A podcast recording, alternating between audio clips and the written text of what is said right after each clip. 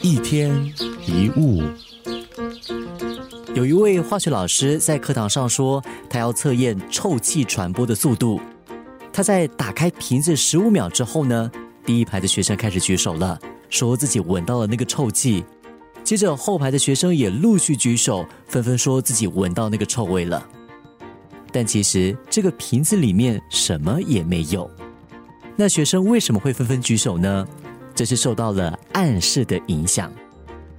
心理暗示是我们日常生活当中最常见的一种心理现象。举另外一个例子，当你看到别人打哈欠，你也会想跟着打哈欠，对不对？如果有一个人跟你形容梅子咬下去酸溜溜的感觉，你的嘴巴也会开始流口水。所以，我们对自己说的话是有非常巨大的力量。科学研究证实，自我言语跟我们外在的表现有直接的关系。当我们把一件事情反复说的够多，我们的潜意识就会开始照着我们所说的去做，让那些你想的、跟你说过的话成真。所以，如果你习惯说一些失败的话，就是在为自己下咒。